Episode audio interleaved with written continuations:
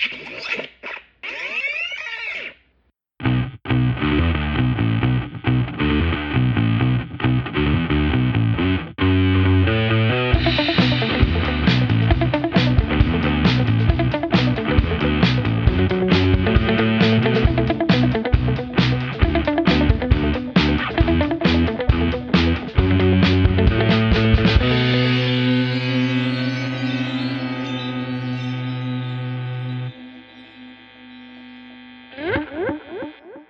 Introduction de Matthew Lazenby, enseignant d'anglais au Collège Mont-Saint-Louis. Merci beaucoup d'avoir pris le temps de produire une musique d'introduction originale pour le tout premier balado de l'histoire du Collège Mont-Saint-Louis. Je suis extrêmement heureux et honoré d'être avec vous aujourd'hui. Je me présente, Louis-Bernard Campbell-Allaire, enseignant d'éthique et culture religieuse au collège depuis huit ans. Pour ce tout premier balado, nous allons discuter du Super Bowl qui aura lieu le dimanche 13 février à Los Angeles. Nous analyserons les équipes en présence, discuterons du spectacle de la mi-temps et finirons en donnant nos conseils culinaires pour une soirée réussie.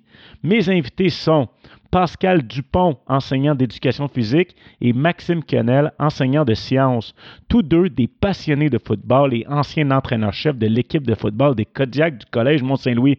Bonjour Pascal, comment vas-tu? Euh, la vie est belle quand on parle de football. Ça pourrait pas mieux aller. Je ne même pas touché par terre entre mon bureau et ici. Là. Toi, Maxime, comment ça va? Très bien, merci. Je suis très excité de discuter avec vous du prochain Super Bowl entre les Bengals de Cincinnati et les Rams de Los Angeles. Quelle surprise! Pas grand monde qui s'attendait à ça. Les Bengals ont obtenu leur billet pour la finale en l'emportant en prolongation contre les puissants Chiefs de Kansas City 27-24. Une victoire surprise car les Bengals étaient négligés et pas grands experts croyant leur chance. Pascal, qu'est-ce qui t'a le plus surpris dans la victoire des Bengals? La victoire des Bengals. Euh, vraiment, euh, ça a été confirmé par les, premières minutes du match où euh, tu vas au frigo de chercher quelque chose, puis c'est 21-3. Pour les Chiefs. Pour les mm-hmm. Chiefs. Et puis, si on se souvient, avant la semaine précédente, les Bengals n'avaient jamais gagné un match de série éliminatoire sur la route de l'histoire de la franchise. Fait que là, c'était une énorme commande que de reproduire un exploit qui est arrivé seulement qu'une fois dans leur histoire contre les puissants Chiefs, qui allait bien, somme toute. Puis avec un début de match de 21-3, euh, moi, ça m'a scié les jambes, ce résultat-là. Particulièrement la dynamique de la deuxième demi, en fait. Tout à fait. Pour ceux qui ne le savent pas, les Bengals, c'est une des franchises les plus tristes de la NFL. Euh, le dernier Super Bowl remonte à 1989. Les Chiefs, c'est comme la nouvelle dynastie qu'on pourrait appeler. Peut-être plus maintenant parce qu'ils ont seulement un Super Bowl euh, avec leur euh, carrière Patrick Mahomes.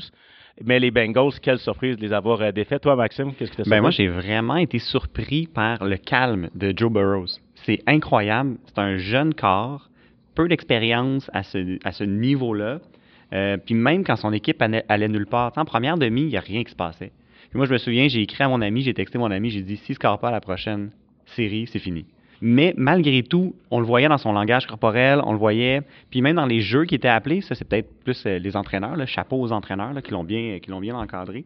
Puis ça a vraiment fait, je pense, la différence parce que personne qui a paniqué. Puis même, peut-être contrairement aux Chiefs, qui même quand ils étaient en avance, il y avait de la panique. Donc, on sentait dans leur langage corporel que c'était comme pas assez, c'était pas, c'était pas parfait, ça cliquait pas comme ils voulaient. Puis, euh, rappelez-vous, la dernière séquence, première demi, les Chiefs sont en avant, en avant 21-3, je pense. Ils sont euh, à, euh, à, 5 verges. 21-10. 21-10, ouais, c'est ça. Ils sont à 5 verges de marquer.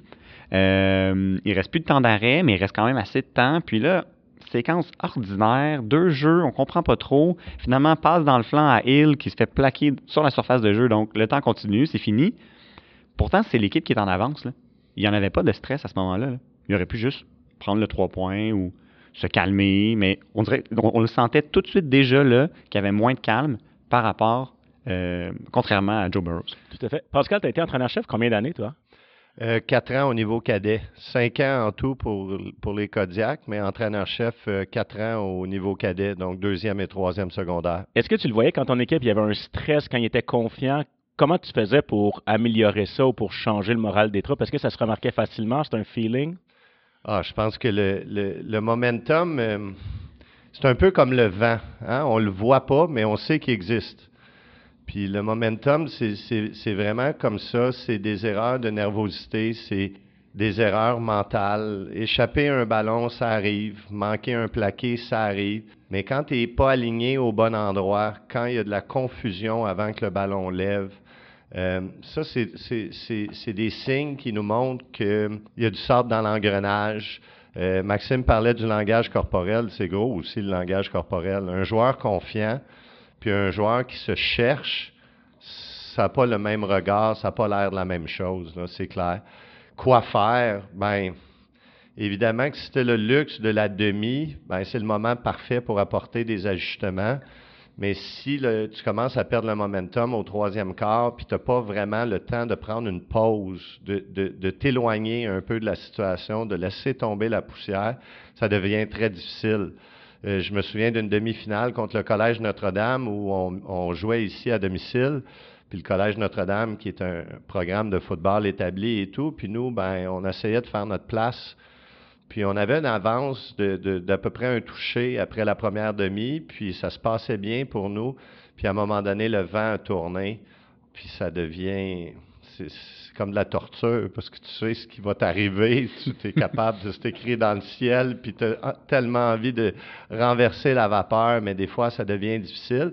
Peut-être que quand il s'agit d'un joueur de tennis ou d'un sport individuel, tu peux parler à l'individu, mais quand tu as 40, 45 joueurs, puis le momentum est dans les talons, ça devient tellement difficile à récupérer. Puis on l'a vu avec les Chiefs, on l'a vu avec Andy Reid, qui est un entraîneur d'expérience qui n'a pas été capable de ressaisir son mm. équipe. Comme quoi, ça peut arriver à tout le monde, puis à peu près n'importe quand aussi. Tout à fait. On aurait pu penser que c'était le contraire qui, serait, qui aurait dû arriver avec les Bengals qui n'ont aucune expérience, les Chiefs qui avec un, un carrière qui a gagné un Super Bowl, ben, Andy Reid qui est allé à trois Super Bowls et énormément d'expérience. Donc, c'est assez surprenant, encore une fois, ce que Maxime a dit de Joe Burrow. Tout à fait son calme. Regardez ça simple éviter les erreurs, éviter les revirements, puis donner une chance à son équipe de se rattraper. Au lieu de juste essayer d'en faire trop, finalement, ben là, ça, ça, glisse par la suite. Mais, j'aime beaucoup le commentaire de, de, Maxime par rapport au calme de Joe Burrow mais il nous l'avait montré la semaine précédente en, se faisant saquer finalement, en étant victime de neuf sacs du corps contre les Titans. Ce qui était numéro un dans la NFL. Ben, un carrière qui se fait frapper, fondamentalement, ça le dérange dans son timing, ça le dérange dans son rythme, dans le synchronisme en attaque. Quand tu te fais frapper neuf fois, je ne sais pas de mémoire, euh, vous suivez le foot euh, comme moi, les gars, neuf sacs du corps puis l'équipe s'en tire victorieuse en plus. C'est à ce moment-là que je me suis dit, OK, Joe Burrow, lui, est coupé d'un tissu qui, est un peu haute. Là. On n'a mm. pas vu ça très souvent. On n'a pas vu ça souvent. Même, euh, on peut parler de Tom Brady qui a pris sa retraite euh, très récemment. Même lui, lorsqu'il ressentait beaucoup de pression, on sentait qu'il se frustrait contre ses joueurs et tout ça. Donc, Joe Burrow, qui est à sa deuxième année, qui se fâche même pas, c'est vraiment son honneur. On peut parler de son calme aussi en prolongation, ce qui va nous donner un autre, autre sujet. Nos auditeurs, ils doivent savoir que les règlements concernant la prolongation ne font pas l'unanimité dans la NFL. En effet, dans les 12 derniers matchs, l'équipe qui a remporté le tirage au sort a gagné 83% des rencontres, 10 sur 12. Si la première équipe qui reçoit le ballon marque un toucher, le match est terminé sans que l'autre équipe ait la chance de faire des points. Les Chiefs avaient remporté le tirage au sort, la foule étant en délire, même avant que le match soit terminé, mais n'ont pas su en profiter lorsque Patrick Mahomes a lancé une interception et que les Bengals ont effectué un placement par la suite. Maxime, est-ce que les règlements concernant la prolongation devraient être modifiés selon toi? Ben oui, c'est sûr qu'il faut les changer. Mais là, c'est sûr que le gars de science doit dire que 12 matchs, c'est un échantillon trop faible pour conclure quoi que ce soit. Ça, c'est clair, ça, ça c'est sûr, c'est pas un argument. Mais ouais, il faut changer ça. Moi, dans le fond, j'aime, j'aime le foot. Je pense que je connais le foot. Mais d'abord et avant tout, quand je m'installe le samedi ou le dimanche pour écouter une game, je suis un fan. Puis j'ai envie d'être diverti puis je prends la, décision d'être là, puis de m'asseoir, puis de ne pas faire autre chose, puis je veux du divertissement, puis oui, on aime ça, la défensive, puis ça fait partie du jeu. On s'entend que ce qui anime le show, c'est l'attaque. Puis les gros athlètes, les athlètes qui sont les mieux payés, c'est les athlètes qui sont à l'attaque, puis on veut les voir jouer. Je comprends pas que ton meilleur joueur pourrait, à cause d'un tirage au sort, au sort, pas être sur le terrain, pour moi, c'est pour moi c'est injuste. Je pense qu'il faut laisser la chance aux attaques de faire leur travail dans le fond. Es-tu d'accord avec ça, Pascal? Oh, je, voyais que tu n'étais pas d'accord pendant le match. Je sais que je vais apporter un, bémol, mais je, suis mitigé là-dessus. Euh, j'ai bien du mal à disconvenir euh, avec Maxime, avec ses, avec ses arguments, mais je trouve donc que dans le sport professionnel en général, il n'y a pas de façon parfaite que de régler un bris d'égalité ou une Mm. prolongation. Tu sais, quand j'ai vu l'Italie battre la France en 2006 en finale de Coupe du Monde sur des penalties qui sont une fraction de ce que ça prend pour gagner un match de soccer, je me dis, bon, tu sais, est-ce que c'est comme ça qu'on décide? Puis si on regarde au collégial, Maxime, tu, tu- tu regardes ça toi aussi, les deux équipes ont au moins le même nombre de possessions. Mm. Donc, ça veut dire que si une équipe a le ballon deux fois, euh, en revanche, l'autre équipe va l'avoir deux fois. Mais après la troisième prolongation, ça devient des convertis de deux points. Donc, c'est même plus des drives à partir de la ligne de 25, c'est des convertis de deux points. Moi, je compare ça au tir de barrage au hockey un peu. Puis, j'ai même envie de, de dire, ben, moi, je m'en contente quand même assez bien de ce système-là. Puis je te dirais qu'il y a deux types de spectateurs qui sont fâchés. De- ben, il y a peut-être le scientifique, ça Ouais. c'est la troisième, le troisième type. Mais il y a les partisans de l'équipe défaite qui sont insatisfaits parce que leur équipe n'a pas touché au ballon. Puis il y a les gens qui veulent être divertis, qui regardent un match exceptionnel, puis qui se disent, ben non, Ça finit là-dessus. si, si Allen des Bills avait pu prendre le ballon, le match aurait continué. Donc, finalement, le, le match ne se serait pas terminé là-dessus. Le match Chiefs-Bills s'est terminé, puis j'avais plus de regrets parce que c'était fini. C'est un peu comme quand on était enfant, là, puis les galas juste pour rire, c'est terminé, puis ça disait « Maman, c'est fini! » Ben, je me suis senti de même euh, euh, Bills-Chiefs, mais je sais pas, j'étais pas trop amer par rapport au système. Une chose qui est sûre, c'est que la NFL, qui est extrêmement conservatrice, va sûrement pas changer son règlement parce qu'il aime ça avoir raison. Donc, on, va, on va continuer à suivre ça. Déplaçons-nous du côté de la conférence nationale où les Rams de Los Angeles l'ont emporté 20-17 contre leurs rivaux, les 49ers de San Francisco. Le match a été chaudement disputé, mais l'entraîneur des Rams, Sean McVay, l'a finalement emporté pour la première fois en six rencontres contre son très bon ami Kyle Shanahan, l'entraîneur des 49ers. Qu'est-ce qui t'a le plus impressionné dans la victoire des Rams contre les 49ers, Pascal? Le fait qu'ils reviennent dans le match. Quand on, regarde euh, une équipe de foot, euh, tantôt Maxime parlait des salaires et tout, de l'importance d'un joueur et demeure que la pierre angulaire, c'est le corps arrière. Ce qui m'a surpris, en fait, c'est le, retour des Rams. Euh, je pense que tu as bien expliqué le contexte. Shanahan avait le numéro, ou en tout cas, euh, avait battu les- lors des six dernières rencontres. On dirait que les 49ers, avec leur style physique, même avec un corps arrière qui, qui est un peu euh, pas au même niveau que les autres corps arrière élites, mais avec cette recette-là, Shanahan trouvait toujours le moyen de, de gagner contre ses, ses rivaux de la même division et tout. Quand tout d'un coup, je me rends compte que les 49ers mènent par 10 en deuxième demi, là, puis que les Rams ont trouvé la résilience, l'énergie, le- le- l'espèce d'impulsion pour revenir dans le match, c'est, c'est vraiment ça qui m'a surpris. Je pensais que c'était fini à 10 points d'avance.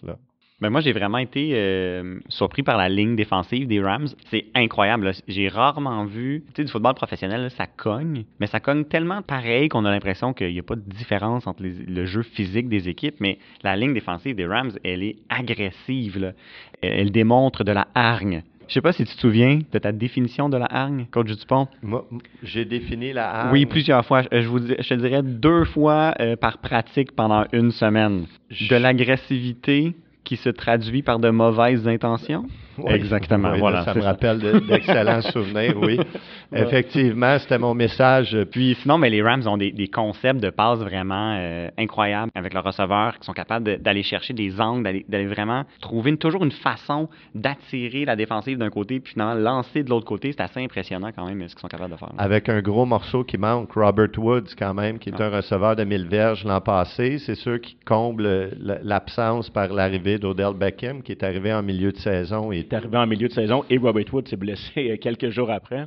comme un timing parfait, vraiment. Mais euh, j'aimerais ça faire du pouce sur ce que Maxime disait par rapport à la ligne défensive des Rams. Tu sais, on parle d'Aaron Donald, qui est un All-Pro. Ça, All-Pro, ça veut dire qu'il est le meilleur à sa position. Quand on, on jumelle Aaron, Aaron Donald avec un gars comme Von Miller, euh, la pression est omniprésente puis elle est Ah ouais. constante. là. Puis du centre aussi, c'est pas juste une, une pression en périphérie qui arrive avec, le blitz, c'est c'est directement dans la face du corps arrière. Puis ça, ça fait toute la différence. Ce qui nous amène à parler que la majorité des experts de football s'entendent pour dire que les matchs se remportent dans les tranchées entre la ligne offensive et défensive. Les Rams sont avantagés dans ce duel. La ligne défensive des Rams, avec Aaron Donald, est classée quatrième dans la ligue et elle va affronter la ligne offensive des Bengals qui est classée 20e dans la NFL. On en a parlé tantôt. Joe Burrow s'est fait faire 9 sacs du corps. Est-ce que cet affrontement dans les tranchées va être un facteur décisif dans le match? Ben oui, c'est sûr. Puis le foot, nous, on regarde ça, puis on, voit les joueurs de talent, on voit les passes, on voit, euh, on voit la vitesse, mais ça reste un sport de collision. Ça reste un sport d'intimidation. Puis, vous connaissez la fameuse euh, citation de Mike Tyson? Tout le monde a un plan. Jusqu'à temps qu'on se fasse frapper en pleine face. Exactement.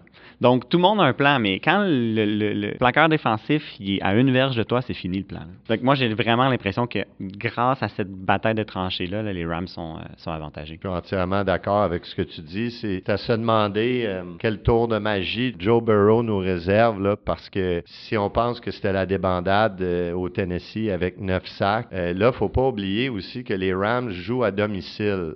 Je sais qu'au Super Bowl, c'est pas le même avantage, puisque c'est des billets qui sont vendus, pas nécessairement seulement qu'à la foule locale, mais qui est vendu, disons, plus à, la grandeur des États-Unis ou à une proportion plus grande. Mais il demeure qu'il va y avoir plus de fans des Rams, à mon sens, que des Bengals. Fait que si en plus on est capable de faire du bruit puis forcer la ligne offensive des Bengals, par exemple, à aller à un compte silencieux, un silent count, qui est jamais aussi efficace que le synchronisme habituel, ben là, on vient exacerber le problème de la ligne, euh, de la ligne offensive des Bengals. J'espère qu'on va avoir un bon match. Moi, j'ai, j'ai pas vraiment, euh, je suis pas partie prenante d'un côté comme de l'autre, un peu comme toi, mm-hmm. dimanche le 13 février. Je veux être diverti, je veux avoir du plaisir, puis habituellement, ça arrive quand le match est âprement disputé, puis serré. Fait que ça, j'avoue que c'est un élément qui me fait réfléchir un peu, qui me fait craindre de, de, voir le match glisser entre les doigts des Bengals très tôt dans le match. Puis malheureusement, avec le manque d'expérience de cette franchise-là, de cette équipe-là, de ne pas avoir la résilience de se, de se relever puis de revenir dans le match. En plus de ce duel euh, de lignes offensives et défensives, on sait très bien que les Rams sont favoris dans ce match. Selon Las Vegas, ils sont favoris par 4,5 points. Est-ce que vous pensez que c'est correct qu'ils soient favoris ou avec la victoire des Bengals contre les Chiefs, c'est une des meilleures équipes de la NFL, les Bengals ne sont pas assez respectés en ce moment? C'est vraiment difficile à dire. Il y a, vraiment des bons points. Puis, j'ai l'impression que ça va être un match quand même assez chaudement disputé malgré cette bataille de tranchées-là. Euh, les, Bengals ont tellement montré de résilience euh, dans, les, dernières semaines. J'ai l'impression qu'ils vont être capables de s'accrocher. Si Joe Burrow peut garder son calme, ça pourrait être serré. Mais Joe Burrow, là, tu parles de son calme. Je pense qu'il faut souligner la réalisation. Qu'est-ce que ça représente à sa deuxième saison de mener une équipe pas négligé cette année, négligé l'année passée, négligé presque depuis toujours, à part la saison 81-88. C'est vraiment, c'est une équipe qui a toujours eu des, difficultés sérieuses. Puis fondamentalement, puis par définition, si Joe Burrow a été choisi le premier choix au total, c'est que les Bengals étaient la pire équipe de la ligue. Ce que ça nous amène, c'est que c'est un carrière de deuxième année qui a été blessé pour la deuxième partie de son année, de sa saison recrue à cause d'une grosse blessure. C'est une équipe qui était si médiocre qu'elle a choisi première euh, euh, au, au repêchage. Puis là, on met ça tout ensemble, puis tout d'un coup, l'équipe est au Super Bowl ça tient presque du miracle, cette histoire-là.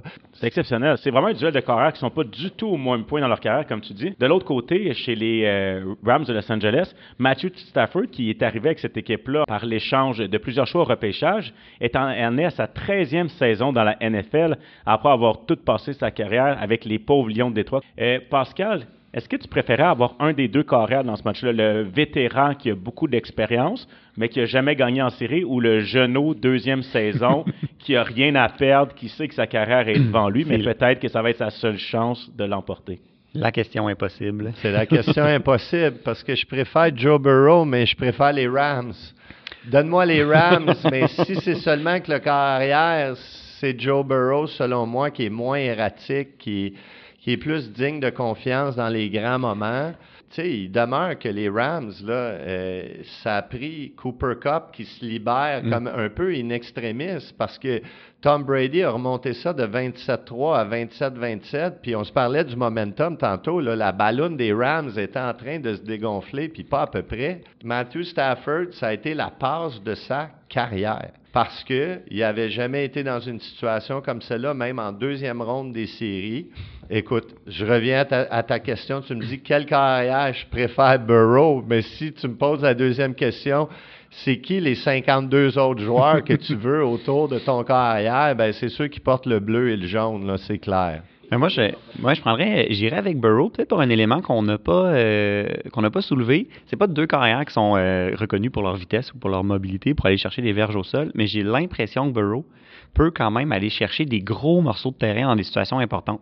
On va se retrouver avec une situation en troisième et long, beaucoup de pression, une défensive qui recule, puis là, tout à coup, il va aller chercher un 7, 8, 12 verges pour aller chercher le Mais il gros l'a fait premier dans le dernier match. Mais il l'a fait à dans le deux dernier match. reprises. Des gros moments J'ai cruciaux. là. l'impression qu'il est plus capable de le faire que Stafford. Puis ça peut faire une différence, justement, changer le momentum. L'attaque va nulle part, le jeu est brisé, le carrière va chercher 12 verges, puis là, tout à coup, tout va bien. Moi, j'irais peut-être pour, euh, pour Burrow dans cette Parce que. Stafford, tu sais, entre moi et toi, c'est comme le prototype carrière qui reste dans la poche prote- protectrice. Euh, c'est pas un gars qui marque beaucoup de touchés au sol.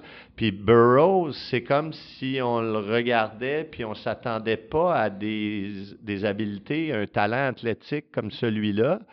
Euh, mais vraiment, il est capable de se débrouiller au sol. Puis c'est effectivement un genre de joker dans la manche des Bengals que, que la possibilité de courir. Burrow a quand même marqué cinq touchés au sol à sa dernière année à LSU.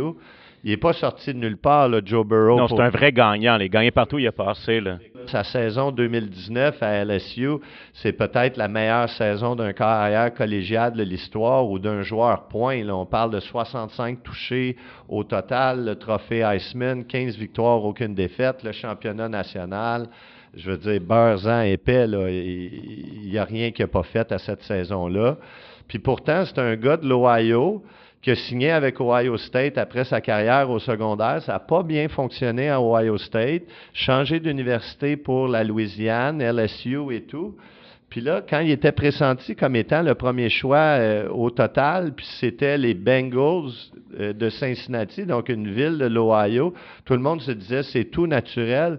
Mais je pense qu'initialement, Burrow n'était pas tout à fait certain de vouloir aller jouer dans cette équipe-là. Il y a une vidéo virale sur Internet où on lui parle des Bengals et on voit vraiment sa face déconfite où il dit Je veux vraiment pas être dans son visage, je veux, je veux vraiment jamais être repêché dans cette équipe-là. Parce qu'elle est connue comme une équipe extrêmement mauvaise avec des propriétaires qui ne veulent pas dépenser d'argent. Apparemment que les Bengals, c'est la seule franchise de la NFL qui n'a pas d'installation intérieure pour pratiquer. On s'entend que dans la, dans la NFL, c'est pas les ressources qui Non. manquent. Euh, toutes les franchises, quand on annonce une, une météo inclémente ou peu importe, le tonnerre, les éclairs, ben c'est, c'est- on rentre à l'intérieur puis on pratique. Puis ça a l'air que les Bengals, c'est la seule franchise qui en ont pas, puis que même que leur terra- terrain de pratique se trouve sous une autoroute à quelque part. Et c'est la seule franchise qui n'envoie pas de dépisteur au prochain match de série pour euh, analyser le travail des autres équipes et refuse de payer un dépisteur pour ce travail-là. Donc, on est vraiment dans une franchise Ah, qui ne mérite pas d'être là et que Joe Burrow euh, a complètement changé. Ta prédiction, Maxime? Bon, j'ai parlé de la ligne défensive des Rams, j'ai parlé de Burrow. Je vais y aller avec les Bengals, euh, 24-21. 27-21 Rams. 27-21, vous avez quand même beaucoup de pointage. Moi, je m'attends à un Super Bowl un peu euh, comme celui des Rams et des Patriots il y a quelques années qui avait, qui avait terminé à 13-3, là, après la saison 2018. Je m'attends à une victoire des Bengals par la marque euh, de 17-14 ou même un peu moins de points. Je m'attends vraiment pas à beaucoup de points. Mais pourtant, les, les Bengals ont cette, euh, ce botteur recru là, qui, qui est en train de se péter les bretelles. là. Il- Oui, avant, avant, Ouais. avant d'avoir fait son botté, il a dit on s'en va au Super Bowl. Ouais. avant même d'avoir réussi son botté. Non, mais là, il y a une déclaration plus récente encore où il dit ben ça a l'air que là, les Bengals vont gagner leur premier Super Bowl. C'est bien de ne pas manquer de confiance comme ça. Fait que toi, si tu dis 17-14, ils ne bottent pas de, de placement, ça veut Ouais, dire. le, le 3.17. Ah, OK. Parce que toi, c'est les Bengals aussi. Oui, tout Ouais. à fait. On peut pas parler du Super Bowl sans parler du fameux spectacle de la mi-temps. Pascal, je vois ton regard émerveillé. Ben, j'ai pris des notes là-dessus, d'ailleurs. Je pense que tu étais plus préparé pour le spectacle de la mi-temps Oui. le Super Bowl. Cette année, le rap sera à l'honneur avec la présence de nul autre que Dr. Dre, Snoop Dogg, Eminem, Kendrick Lamar et Mary J. Blige.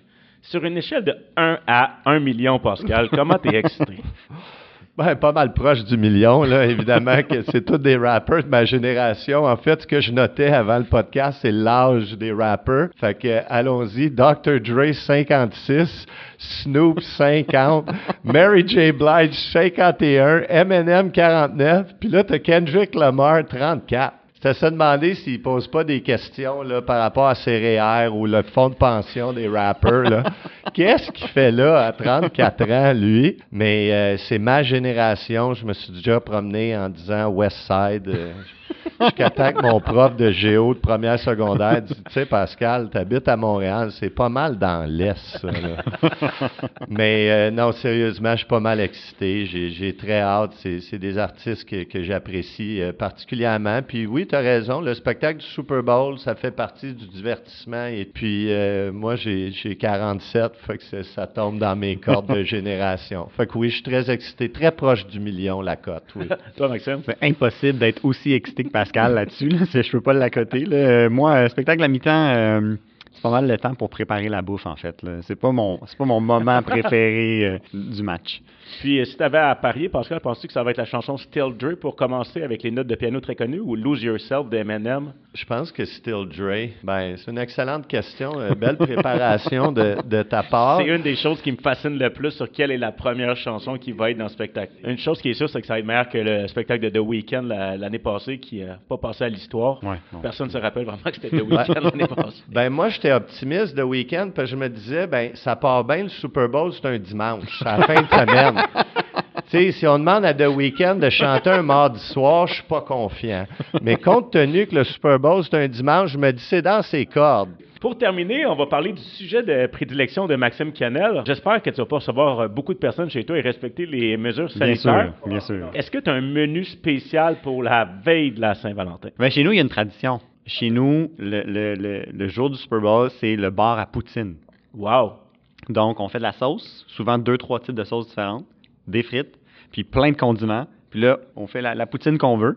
Là, c'est sûr qu'on va juste être en famille, mais on, on va sûrement répéter le même genre de, euh, de menu. Et est-ce que vous mangez avant, à la mi-temps, après? Comment ça fonctionne? probablement autour de la. Ben là, ça risque d'être probablement avant, parce que 18h30, mais ouais, au, au- au début du match. Au début du match, ouais. Toi, Pascal? Moi, je t'avoue que j'avais pas réfléchi au, au menu là, au- au- au- aussi euh, de façon aussi spécifique que Maxime, mais j'aime le concept de Maxime parce que le Super Bowl c'est typiquement américain, puis la poutine c'est typiquement keb. Fait que je trouve Voilà, que c'est parfait. c'est un mariage qui est, qui est vraiment super. Je t'avoue que moi j'ai beaucoup d'aide de, de- de ma conjointe euh, Marie-Catherine que je salue. Merci beaucoup. On la salue. Euh, Oui. ben, c'est c'est elle qui, euh, qui prend les devants avec le menu, puis elle nous surprend. Ça peut être des nachos une année, euh, ça peut être euh, euh, une option plus végétarienne l'année suivante et tout. Donc, c'est ce qui conclut le premier balado de l'histoire du Collège Mont-Saint-Louis. Merci à nos invités Pascal Dupont et Maxime Kennel. Un remerciement spécial à Antoine Terrien, sans qui euh, ce podcast n'aurait pas été possible. Est-ce que vous avez un mot de la fin? Ben, ce fut très agréable. Ben oui. Euh, J'apprécie beaucoup euh, le- la, la chance que vous m'avez donnée d'y participer. J'aime toujours ça, parler de football avec toi, Louis Bernard, avec toi, euh, Maxime. Si vous avez d'autres sujets de sport ou autre chose, euh, vous connaissez mon numéro. Moi, ça ça m'a plu énormément. Vraiment, On a, merci. on a fait l'histoire aujourd'hui quand même. Oui. On a marqué l'histoire. Ici à l'air. J'espère que vous avez apprécié notre discussion et bon Super Bowl!